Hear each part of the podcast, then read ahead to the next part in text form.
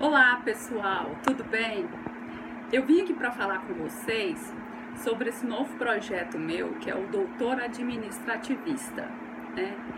É, muita gente deve estar se perguntando, mas o que é que de fato é esse perfil? O que é que ele visa? É, quais são os objetivos? Né? O porquê desse projeto? Então, é, há alguns anos, desde que eu me formei, eu comecei a trabalhar com assessoria para empresas com licitações, né, na área de licitações e contratos administrativos. Logo depois, é, eu assumi um cargo no governo em que eu atuava na área de licitações também. Né? Eu era gerente de licitações de uma secretaria e presidente da comissão permanente de licitações dessa mesma secretaria. E eu acabei me apaixonando cada vez mais pelas licitações.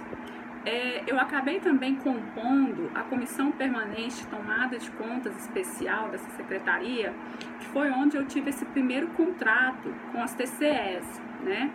Com convênios, termos de cooperação, parceria, contrato de gestão, entre outros. E depois eu fui para a Procuradoria Setorial de outra secretaria para atuar também na análise desses procedimentos de ajustes contratuais relativos à administração pública. Tá, Gabriela, mas o que que isso tem a ver?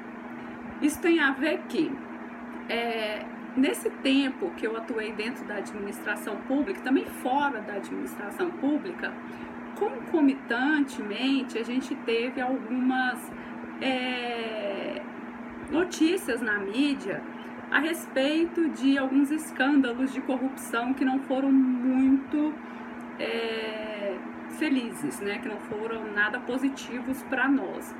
E em decorrência disso, eu comecei a encontrar um propósito naquilo que eu fazia, que era o que? Prezar pela boa utilização dos recursos públicos, né? E que as contratações que fossem efetuadas pelo menos ali onde eu atuava, fossem contratações que fossem ao encontro do interesse público e ao encontro do interesse da administração pública, né? Sempre zelando pela, pela formalidade, pela conformidade, pela obediência às leis. E nesse meio termo surgiu o compliance, né? Que foi assim um projeto que me encantou, né? me fez brilhar os, brilhar os olhos, de verdade. E eu acho hoje que o compliance ele tem um papel muito importante, tanto dentro da administração pública quanto na iniciativa privada, mas não somente restrito a esses dois setores, né? Eu acho que o compliance, que os programas de integridade, de incentivo à ética, de incentivo à, à probidade, à moralidade, à responsabilização, a gente pode levar para a nossa vida. E eu acho que essa pode ser a raiz de um movimento muito importante de revolução da nossa sociedade no que concerne à corrupção, no que concerne a desvios de condutas. E eu acho, acredito piamente que nós estamos dando um grande passo. Então, acho que o propósito desse projeto é esse, né?